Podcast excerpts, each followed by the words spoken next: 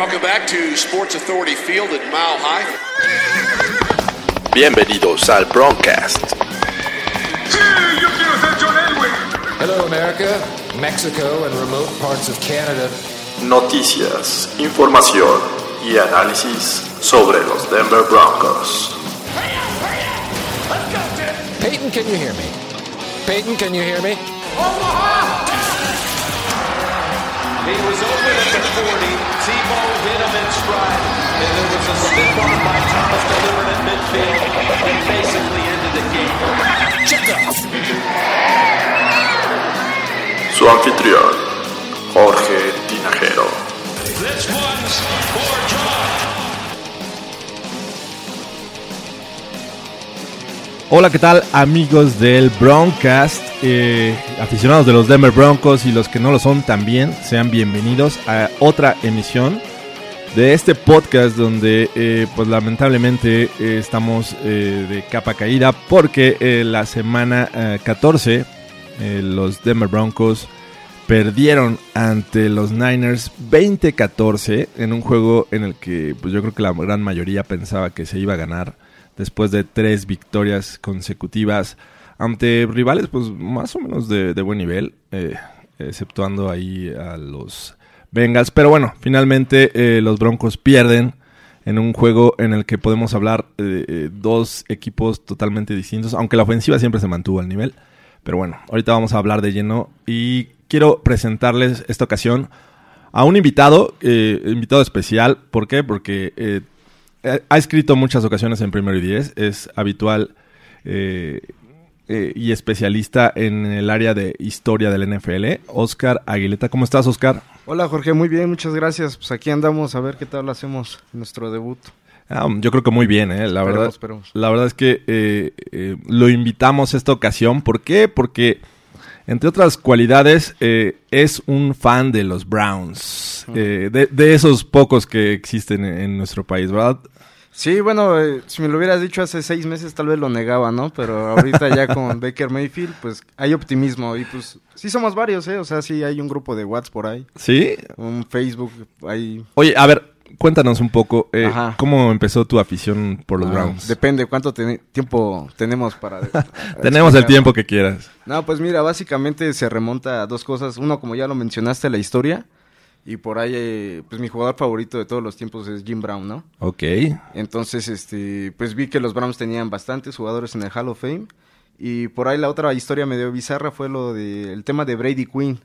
No sé si te acuerdes. Sí, Bueno, claro. Yo, Eh, soy- yo, yo me Compartimos en algún ¿Sí? momento. Sí, lo- eh, estuvo ahí en los Broncos. Y yo me considero Brady Lieber. y pues se decía que Brady Quinn iba a ser la reencarnación, ¿no? de, de Tom Brady. de Tom Brady. Ya ves que tenía a Charlie Weiss ahí en Notre Dame. Sí. y pues iba a llegar al equipo de Romeo Cronel con los Browns. Y pues por eso los empecé como a apoyar, pero pues no, no se dio ese experimento. Ok, sí, sí recuerdo bien ahí este caer posiciones en el draft. Sí, Eh, sí. Recuerdas que eh, se pensaba que iba a salir alto, pero finalmente los Browns alzaron las manos por, por Brady Quinn y este y salió ahí, tuvo sus momentos e- en los Browns y Muy terminó pocos, ahí jugando en los Broncos por algún tiempo. Exacto. Pero, eh, y, y cuéntame, aparte de, de Jim Brown, es obviamente es un jugador legendario, eh, este, el mejor running back para muchos. Pero de lo que has visto jugar, ¿qué, ¿cuál es tu jugador favorito? Ah, pues yo creo que Joe Thomas, ¿no? Su dedicación, Ok. este, y pues era el hombre de acero, ¿no? Ahorita se me fue el dato, pero creo que tuvo más de 10.000 snaps, ¿no? Seguidos. Sí, sí. Creo que hasta el año pasado el que se retiró fue Sí, cuando se lesionó, Fue ¿no? su primer snap que se perdió. Pues sí, Joe Thomas como capitán del equipo. De ahí en fuera me gustaba Dexwell Jackson, el que acabó en los Colts, Ajá, sí. linebacker. También. Y de corebacks, pues no, ni a quién irle, la verdad. ¿eh? Una gran lista, ¿no? De, Sí. de los últimos años. Pero parece que ya están encontrando estabilidad estos Browns. Sí, ya por A- fin. Aunque, eh, pues todavía falta definir el futuro head coach de esta franquicia. Eh, ¿Viste el juego de los Broncos contra los Niners? Muy poco, la verdad, no tuve el tiempo por ahí, pero ya vi más o menos. Qué bueno. informé. La verdad es que no te perdiste de mucho. Eh, este equipo de los Broncos eh, visitó San Francisco eh, contra un eh, pues, equipo que ya estaba eliminado. Claro. No tiene muchas aspiraciones más que yo creo que mantenerse con ese récord para tener una, una selección alta Eh, sin embargo, creo que abusaron de una defensiva eh, carente de su mejor veterano y mejor hombre defensivo. No quiero decir mejor hombre defensivo, porque finalmente tienes a Von Miller, tienes otras buenas herramientas, pero en la defensiva secundaria creo que hizo mucha falta Chris Harris. Eh, se, se vio la, eh, pues la inexperiencia de Isaac Yadom, eh, que por ahí también salió lesionado. George Kittle eh, abusó, hizo lo que quiso en la primera mitad y prácticamente los Niners en, el primer tiempo eh, anotaron los 20 puntos, después ya no hicieron nada a la ofensiva, pero defensivamente eh, le apostaron a detener al juego terrestre de los Broncos, que era la base de los triunfos anteriores eh, contra eh, los Chargers, contra los Steelers, contra los Bengals y, este, y lo hicieron muy bien. La verdad es que llenaron la caja. Ahí le, eh, obviamente le faltó mucha experiencia para eh, ajustar a Vance Joseph, que pues, muchos fans de los Broncos están pidiendo su cabeza ya. O sea, ya, ya no lo quieren ver. Ya se tardaron. Sí, dicen que ya se tardaron. Eh, la verdad es que no creo que salga ya. Van a esperar a que termine la temporada. Eh, para darle las gracias, creo que es un Dead Man Walking. Eh, no lo veo eh, más allá de, eh, este mes de diciembre. Y pues parece que los Browns y los Broncos van a estar peleando por un head coach a partir de enero, ¿no? Sí, sorprende que haya durado hasta aquí, ¿no? Pero, como bien decían en el podcast pasado, que desafortunadamente para la franquicia tal vez habían ganado tres al hilos y una de esas se metían a los playoffs. Aún así, eh, se- seguimos compartiendo historias porque los Browns y los Broncos no están eliminados. No, Tienen ahí leves esperanzas. eh, aunque yo no sé, en el caso de los Broncos, pues no tienen un equipo de playoffs. eh, si llegaran a avanzar remotamente, eh, creo que sería hacer el ridículo. Eh, como aquellas ocasiones en las que los Broncos perdían contra los Colts de Peyton Manning, no sé si llegaste a Sí, verlo. sí, sí. Que eran unas palizas tremendas. Y, y bueno, la segunda mitad de, de este juego contra San Francisco se caracterizó por jugarse las cuartas oportunidades. Ya no patearon el balón. Cada ocasión que llegaban a cuarta oportunidad se la jugaban. Tuvieron dos ocasiones en las que eran cuarta y tres. eh, fallaron. De hecho, una anotación de, de Sean Hamilton llegó en cuarta oportunidad. Y eh, ya no tuvieron el tiempo suficiente. Lo- los Niners se acabaron el reloj y se quedaron con eh, las ganas de, de sacar este juego que les pudo haber dado la oportunidad de seguir peleando. Creo que ahorita las, aunque sí tienen todavía esperanzas, creo que eh, son remotas. Eh, aunque los Browns siguen eh, con la fe y la mira puesta en el campeonato de la división, ¿no? Sí, bueno, regresando a los Broncos, pues era un juego de vida o muerte, ¿no? Y de manera irónica, o sea, hasta eso no les fue tan mal porque todos sus rivales divisionales les ayudaron. O sea, los Chiefs por ahí se encargan de los Ravens, los Raiders por ahí se encargan de los Steelers, Sí, pero los Chargers de los Bengals. Entonces, todavía hay una pequeña esperanza para Pero los hay dos equipos que están arriba en este momento. eh, no están eh, en la división, obviamente, pero son Los los, Colts. Colts. que ganaron a los Texans. Y los Dolphins. Y eh, los Dolphins. Y a- aparte los Titans, que ganaron el primer el jueves claro. con la gran actuación de Derrick Henry. Eh, pues la verdad es que eh, yo, yo no esperaría que, que estos Broncos avanzaran a playoffs. Creo no, que ya a esta altura ya no, y menos por los rivales que tienen enfrente, ¿no? O sea, ahorita los Browns tienen una esperanza del 1%, pero ahí sigue viva la velita, ¿no? Y los Raiders que han venido subiendo su nivel, ¿no? Bastante, y pues al final los Chargers que como comentábamos, este, pues pueden pelear por la división y pues obviamente tienen un lugar asegurado en este momento de wild card, ¿no? Entonces lo tienen muy difícil los Broncos. Sí, no, yo, yo creo que ya es la, la despedida de Ya los fue. playoffs de los Broncos. Sí. Eh, mm, ¿Qué crees que pase? Eh, John Elway va a correr a Vance Joseph y Sí, eh... Uy, es que, ¿qué te puedo decir? Por ejemplo, ahorita que salió lo de Mike McCarthy, algunos empiezan como a hablar, ¿no? De que pudieran ligarse a... En este, bueno, Mike McCarthy, pues recordemos que tiene un poco de filosofía del West Coast. sí, Y pues ya vemos que John Elway le fue bien con Gary Kubiak y pues Mike Shanahan, obviamente. Entonces, más o menos ahí la conexión con Mike Holmgren, ¿no? Y todo del, de aquellos Sí. Niners noventeros. ¿no? Eh, el tema eh, que yo veo es que el equipo de los Broncos no es un lugar tan atractivo. ¿Por qué? Ok. Porque eh, Case Keenum ha demostrado no ser un coreback franquicia. Ujú. Todavía le queda un año de contrato, entonces ahí lo van a, lo van a mantener. Pero, eh, por ejemplo, el caso de los Browns. Tienes a, a Baker Mayfield, tienes un buen running back como, como Nick Chubb, novato. Claro. Tienes eh, buenas herramientas a, a la ofensiva y la defensiva no está jugando nada mal. La verdad es que eh, estos Browns han sorprendido, a pesar de que el récord mm, dice que, que no, no es una gran franquicia este año, pero eh, creo que eh, los Broncos no son el lugar en el que un head coach quisiera llegar. Ya, ya ves que eh, para los Browns, eh, ¿quién, ¿quién fue el que dijo este que el- si va a regresar? Creo el que estaba en Cardinals. Bruce Arians. Bruce Arians. Ajá, dijo sí. que si el único lugar que, que me gustaría regresar a sería a los Browns. Sí, en este momento. Entonces, bueno, sí, McCarty es una, una opción para los Broncos.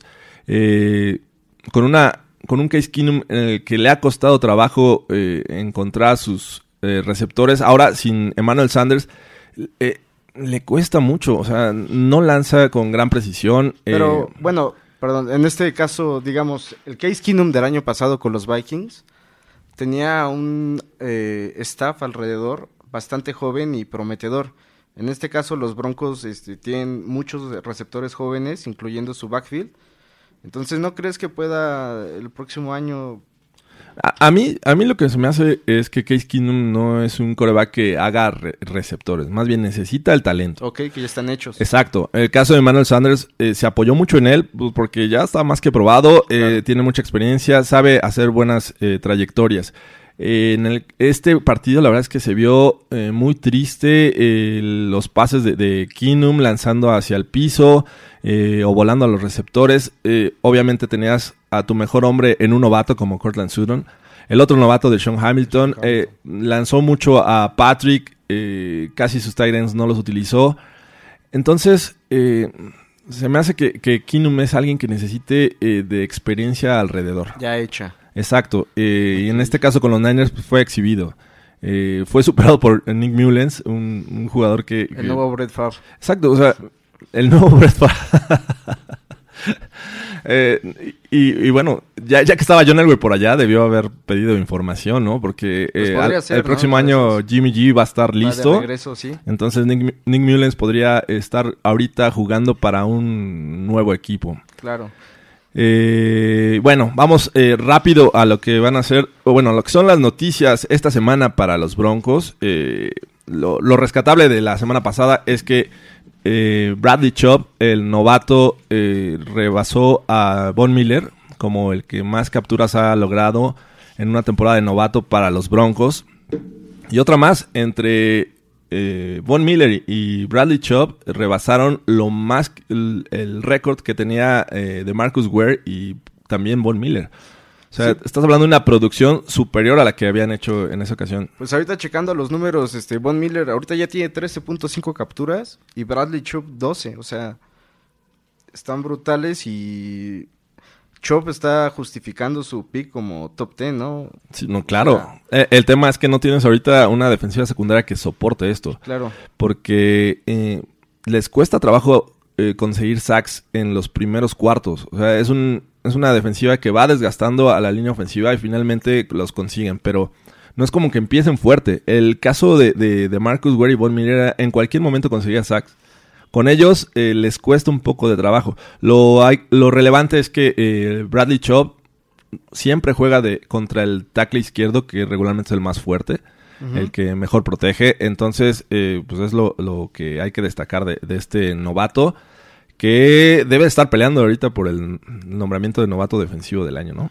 Sí, pero bueno, eh, destacando un poco lo que comentabas eh, en cuanto a DeMarcus Ware y Von Miller, pues también tenía una secundaria, ¿no? Como dices, muy importante. En ese entonces estaba TJ Ward, Akib Talib, ¿no? Sí. Entonces le daban ese tiempo preciso para llegar al mariscal y pues ahorita les ha faltado. Sí, pues Es ahorita parte de la debacle. el mejor eh, defensivo secundario es Bradley eh, eh, Robbie, ¿ok? porque digo, no está Chris Harris. Isaac Yadom, el novato, pues, se ha visto exhibido. No jugó Tremaine Brock. Vamos a ver si, si juega para el siguiente juego. Entonces, la verdad es que está muy débil de, en esa sección. Eh, pero bueno, eh, es dentro de lo que ocurrió esta semana. Otra de las eh, noticias, eh, y, y vamos al tema de las lesiones. Eh, no jugaron, más bien no practicaron el miércoles Shaquille Barrett, eh, Chris Harris, obviamente, Cortland Sutton, eh, Derek Wolf por una conmoción y Isaac Yadam que se separó el hombro. Eh, es una semana corta, juegan El sábado. el sábado. Entonces, el no entrenar a estas alturas, pues puede eh, darnos una idea de, de si van a jugar o no. Sí, sí, sí. Ahora, quitarle a Cortland Sutton a este equipo eh, puede ser, eh, puede meterlos en problemas. Fatal, sí, de claro. Sí, ya solamente se la lanza de Sean Hamilton, ¿no? Así es. Y el corredor Philip Lindsay, entonces estarían en graves aprietos. Y porque del otro lado los Browns también este, tienen una, un problema ahí de conmoción, este Denzel Ward. Sí, sí, sí, es lo que leía. Precisamente, y entonces vamos a ver los dos, como dices, es semana corta, entonces por ahí el tema de las lesiones puede inclinar la, la balanza, ¿no? Podría ser, podría ser, este, pero si quieres ya vamos de lleno a lo que es este juego. Eh, el sábado a las 7.20, 7 y media, eh, si mal no recuerdo, los Broncos van a recibir a los Browns. Semana 15, es, eh, quedan tres No, juegos revés, de eh, temporada. los Broncos visitan este, Cleveland. Es- ¿No? Es, en- es en Denver. Es en Denver. los ponen siempre al revés Yahoo. Yahoo siempre te Sí, cuando, cuando buscas en Yahoo, eh, te sale eh, primero el equipo eh, local. Pero los Browns van a visitar a Denver. Eh, la racha actual es eh, 11 victorias a favor de, de los Broncos consecutivas. Eh, han ganado los últimos 11.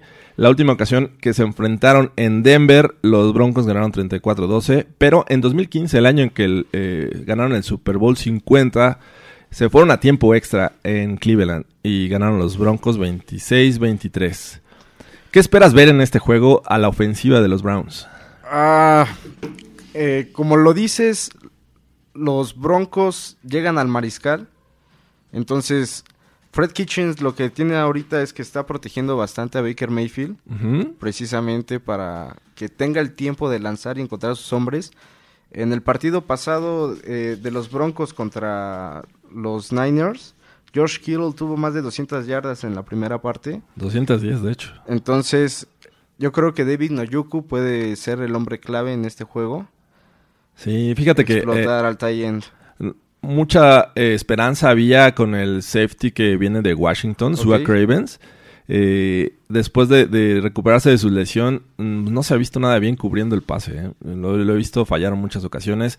Y bueno, este juego contra los Niners tuvo un- una recepción de 85 yardas George Kittle, que la verdad es que era desesperante ver cómo les hacía daño. corría y Sí. no- Y mira, te voy a decir algo, Nick Mullens, eh, obviamente no tiene la precisión de Baker Mayfield, pero tienen este un estilo de juego un poco similar, o sea, los dos son se mueven en el bolsillo y pueden encontrar a su hombre a su hombre libre porque están pendientes del campo abierto, entonces tal vez los Broncos podrían tener problemas a la hora de eh, tratar de capturar a Baker Mayfield. Leía una, una, un par de estadísticas que me llamaron mucho la atención. Eh, por cuatro semanas Baker Mayfield no ha recibido un solo sack. Eh, eso quiere decir que la línea ofensiva lo está protegiendo muy bien. Eh, uno esperaría que la salida de Joe Thomas nos dijera que esta eh, línea iba a venir a menos, pero la verdad es que han encontrado una buena forma. Desde que Greg Williams tomó el control, se ha visto diferente este equipo. Y otra estadística, eh, Baker Mayfield bajo presión tiene un rating ah, superior a 150. Ah, es- eh, lo que te dice es que bajo presión este jugador lanza buenos pases. Eh, contra los Panthers el, el juego pasado lo, le vimos lanzar sí, sí. muy buenos este, envíos y, y pues la verdad es que Landry eh, surgió como un- una buena opción. Este, andaba dormido el- la temporada. Siempre ha sido un líder mor- moral, pero a mitad de temporada ya surgió realmente en los números, ¿no? Sí. Sí, y, otra, otra herramienta que ha surgido después de la salida de Hugh Jackson es el novato Nick Chubb, ¿no? Sí, eh, bueno, aquí lo que quería comentar, regresando a Freddy Kitchens, es que estaba protegiendo a, a Mayfield. Y porque lo que estaba haciendo mal Todd Haley y Hugh Jackson es que querían poner tal vez hasta cinco hombres eh, de receptores. Y aquí no, eh, protegen a Mayfield con hasta dos corredores en el backfield. Para tratar de darle el tiempo y no sé las jugadas este optativas que le puedan quitar esa presión a Mayfield, ¿no? Y entonces es lo que está haciendo muy bien y como comentas, los dos pases que tuvo contra los Panthers, mirando campo abajo y muy preciso, ¿no? Sí, esa es una de las cualidades que lo hicieron la primer selección global, ¿no? Sí, y, y tienen que aprovechar el, pues el, las lesiones que tienen los Broncos en este momento, sobre todo en la secundaria. Eh, sin Chris Harris creo que eh, podrían hacerle mucho daño eh, poniendo ahí al slot. Quien regularmente juega ahí es, es Callaway. Sí, eh, Callaway que ha tenido sus drops muy cruciales como el que estuvo ahí en contra los este ahí se me fue el juego, pero sí tiene sus drops y el duelo que comentabas este en los corredores novatos, Nick Chop y Philip Lindsay, ¿no? Sí, claro. Los dos vienen muy bien, entonces este ahí se disputan el segundo después de Saquon Barkley que de plano sí ha sido un monstruo este año. Fíjate que el, eh, los Broncos empezaron eh, flojos deteniendo el, el juego terrestre. Mejoraron. eh, obviamente aquí contra los Niners tuvieron sus momentos, pero eh, yo creo que es el match a, a seguir. O sea, si detienen el juego terrestre con Nick Chubb, que, que desde que fue, bueno, más bien desde que cambiaron a Carlos Hyde a los Jaguars y tomó eh, prácticamente la titularidad, porque Duke Johnson tiene ahí unos... Es más de toques. a pase, ¿no? Sí, entonces eh, estaba viendo que está en los primeros lugares desde que Greg Williams está a cargo del equipo. Entonces la peligrosidad de, de Nick Chubb hay que eh, tenerle cuidado, pero creo que sí la podrían detener. El tema es cómo eh, parar a Ba- Baker Mayfield y compañía. Ahí es, es un gran tema. Ya fueron exhibidos por eh, Nick Mullens. Sabemos que esta liga es de, de ver videos Y y, copiar. re- replicar Claro. lo que Semana, más daño se le hace al equipo. Entonces, eh, ahí creo que los Broncos podrían estar en problemas. Del otro lado, eh, bien, la, la ofensiva de los Broncos, pues el fuerte es el juego terrestre. Pero ya vimos cómo lo pueden limitar.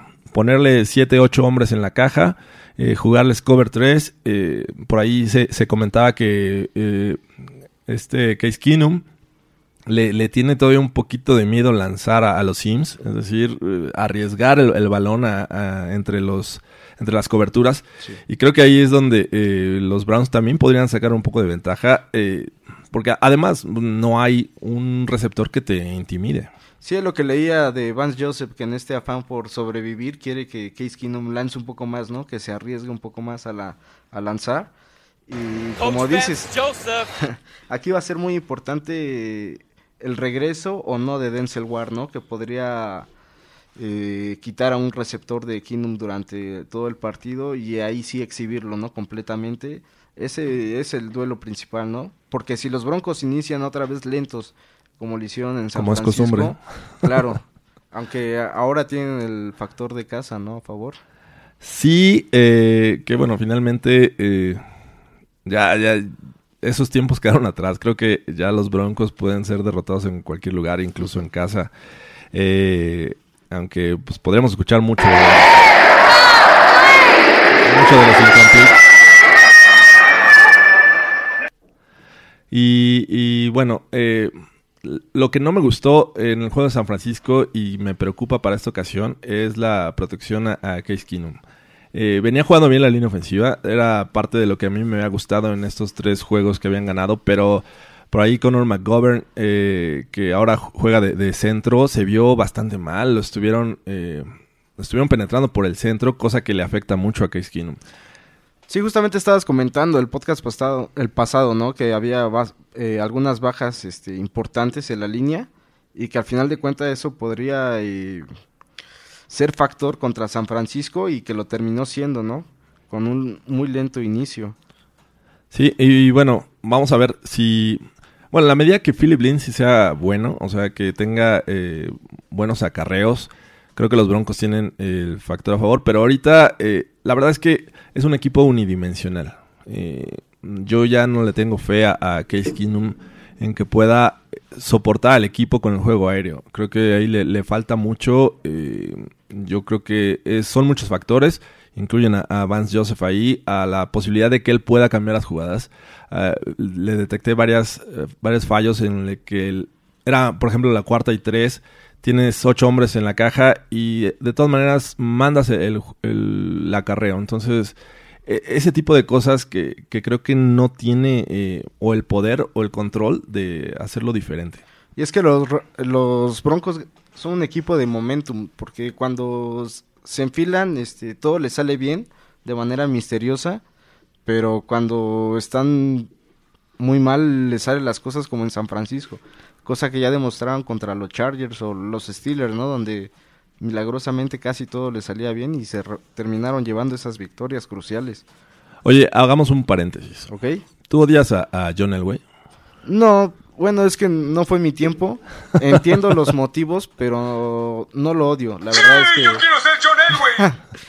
un, un clásico de los Simpsons. No, no lo odio. Fíjate que a mí se me hace uno de los mejores, no sé, cinco. Sí. Quizá el mejor talento natural de todos los tiempos. Yo creo.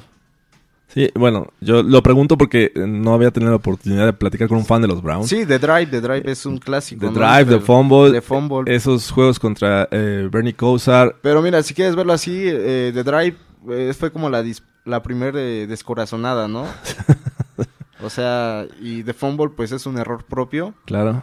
Eh, y, y, pues ya, o sea, pues es un equipo que por todos lados le salen mal las cosas. Entonces no creo que necesariamente sea John Elway como el, el némesis. Aunque sí, obviamente los aficionados más, más veteranos tendrán sus grandes motivos para odiarlo, ¿no? Y, y, eh, a partir de cuándo eh, eres fan de los Browns? Pues en ese, me imagino, dos, 2006, 2007, o sea, 2006. más o menos. Ok, ok. Sí. O sea, lo único que pude festejar fue el 10-6 del 2007 y ya desde entonces nada más. Ok, nada, era, un- era una pregunta que tenía que hacer porque Sí, claro. eh, los... eh, eh, me imagino, eh, no sé si... Creo que conociste ahorita a Andrés Ornelas. Sí, sí, sí. Él anduvo en la primer victoria de los Browns desde hace mucho tiempo an- ante los Jets cuando Baker Mayfield tomó el control. Traía una playera de eh, sigo odiando a John Elway, o sea, de esas que venden todavía allá en, en Cleveland. Pero bueno, eh, volviendo ya al juego, eh, ¿cuál crees que sea el factor definitivo para que ganen los Browns? Baker Mayfield. Porque cuando sale un poco desatinado, puede tener intercepciones costosas. Ok, Como lo fue ante los Texans. O sea, no jugaron mal los Browns, pero los intercambios de balón al final le terminaron costando, ¿no? O sea, Mayfield tuvo tres intercepciones. Por ahí no sé si viste la de Callaway que la soltó en la 1. sí. y terminó por eh, matar al equipo. Y por el contrario, cuando él sale bien, el equipo sale encendido. O sea, es un líder nato y en medida como él juegue, lo va a jugar el equipo. Eh, incluso ahorita que comentabas lo de Andrés Ornelas, que fue ahí a la victoria de los Browns contra los Jets, todos vimos, presenciamos cómo sale Tyrod Taylor, entra Baker Mayfield y los Browns cambiaron completamente, ¿no? Sí. O sea, el, el equipo depende totalmente de él. Sí, de hecho, eh, cuando jugaron en Oakland, ese, ese Claro. juego que fue de, de pistoleros, tuvo dos intercepciones y perdieron. Después contra los Chargers volvió a lanzar otras dos intercepciones Exacto.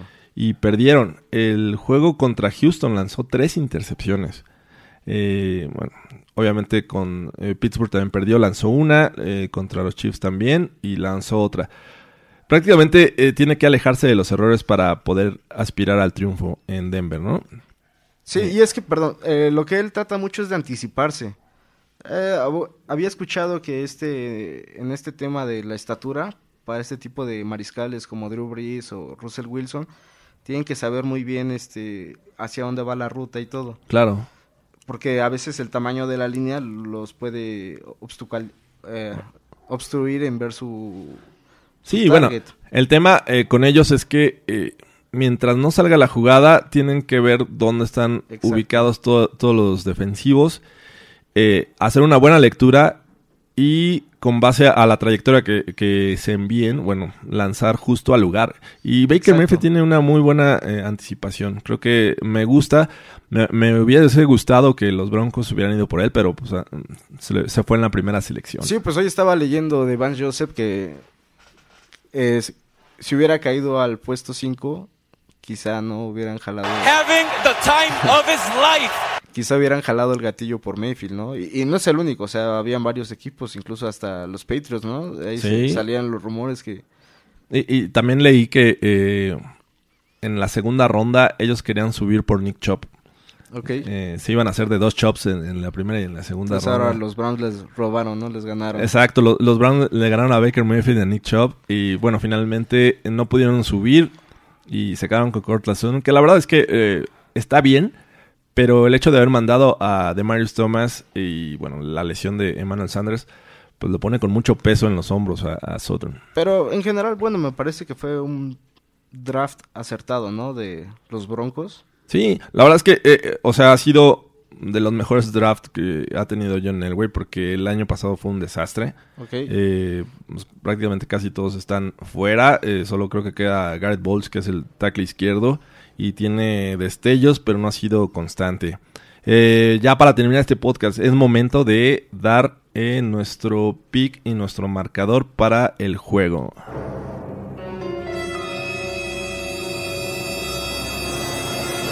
¿Cómo van a quedar? Ah, yo digo que ganan los Browns. Eh, Mi corazón lo dice. Eh, quiero pensar que mi lógica también. Eh, ay, es que el partido pasado de los Broncos eh, fue decepcionante y el inicio me dice que los Broncos pueden arrastrar un poco la cobija. No sé, me gusta un 27-17 a favor de los Browns. Wow, 10 puntos. Eh, yo veo un juego más cerrado. Eh, sin duda, creo que eh, van a seguir batallando en las terceras oportunidades la ofensiva de los Broncos, pero mm, sí, sí, la localía les va a ayudar a sacar este juego. Eh, creo que eh, mi corazón dice que va a ser el último que van a jugar este, eh, que van a ganar esta temporada. Sí, puede ser, puede ser. Y por ello creo que van a ganar un 23-20. Algo así. Si se van a tiempo extra no me sorprendería. Sí, al final la línea en cuánto está no Son favoritos los Broncos. Bueno, comenzaron como favoritos por tres puntos. por tres puntos. Así es. Sí, o sea, al final es una posesión, ¿no? Entonces, vamos a checar a ver qué tal se da el juego y pues O sea- será un ambiente especial, ¿no? El sábado. Sí, sí, sábado. Es el primer sábado que eh, tenemos juegos de NFL. Va a haber uno previo entre Houston y, y Jets. Los Jets. Y bueno, los Broncos eh, y los Browns jugarán en punto de las 7.20 en el Mile High, eh, Broncos Stadium at Mile High. El referee será Clay Martin. Y bueno, este ya tenemos nuestros picks, nuestro marcador. Y pues te agradezco mucho, Oscar, por No. haber aceptado la invitación. Al contrario, gracias a ti, este Jorge, y que te vaya muy bien en este nuevo podcast de los Broncos. Muchas gracias. ¿Cómo te encontramos en redes sociales? Este, como Oscar Snow en Twitter. Oscar Snow, síganlo.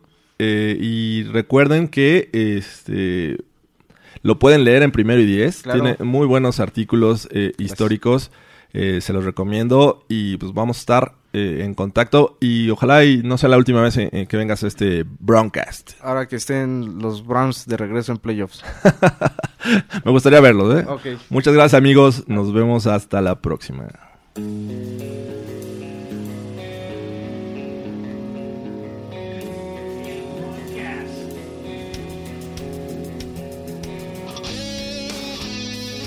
Esto fue el Broadcast.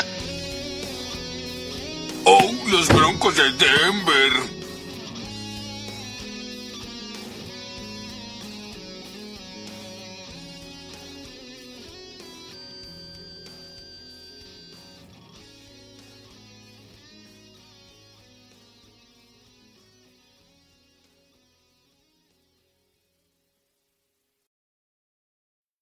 When you need mealtime inspiration, it's worth shopping Kroger, where you'll find over 30,000 mouthwatering choices that excite your inner foodie. And no matter what tasty choice you make, you'll enjoy our everyday low prices, plus extra ways to save, like digital coupons worth over $600 each week. You can also save up to $1 off per gallon at the pump with fuel points. More savings and more inspiring flavors make shopping Kroger worth it every time. Kroger, fresh for everyone. Fuel restrictions apply.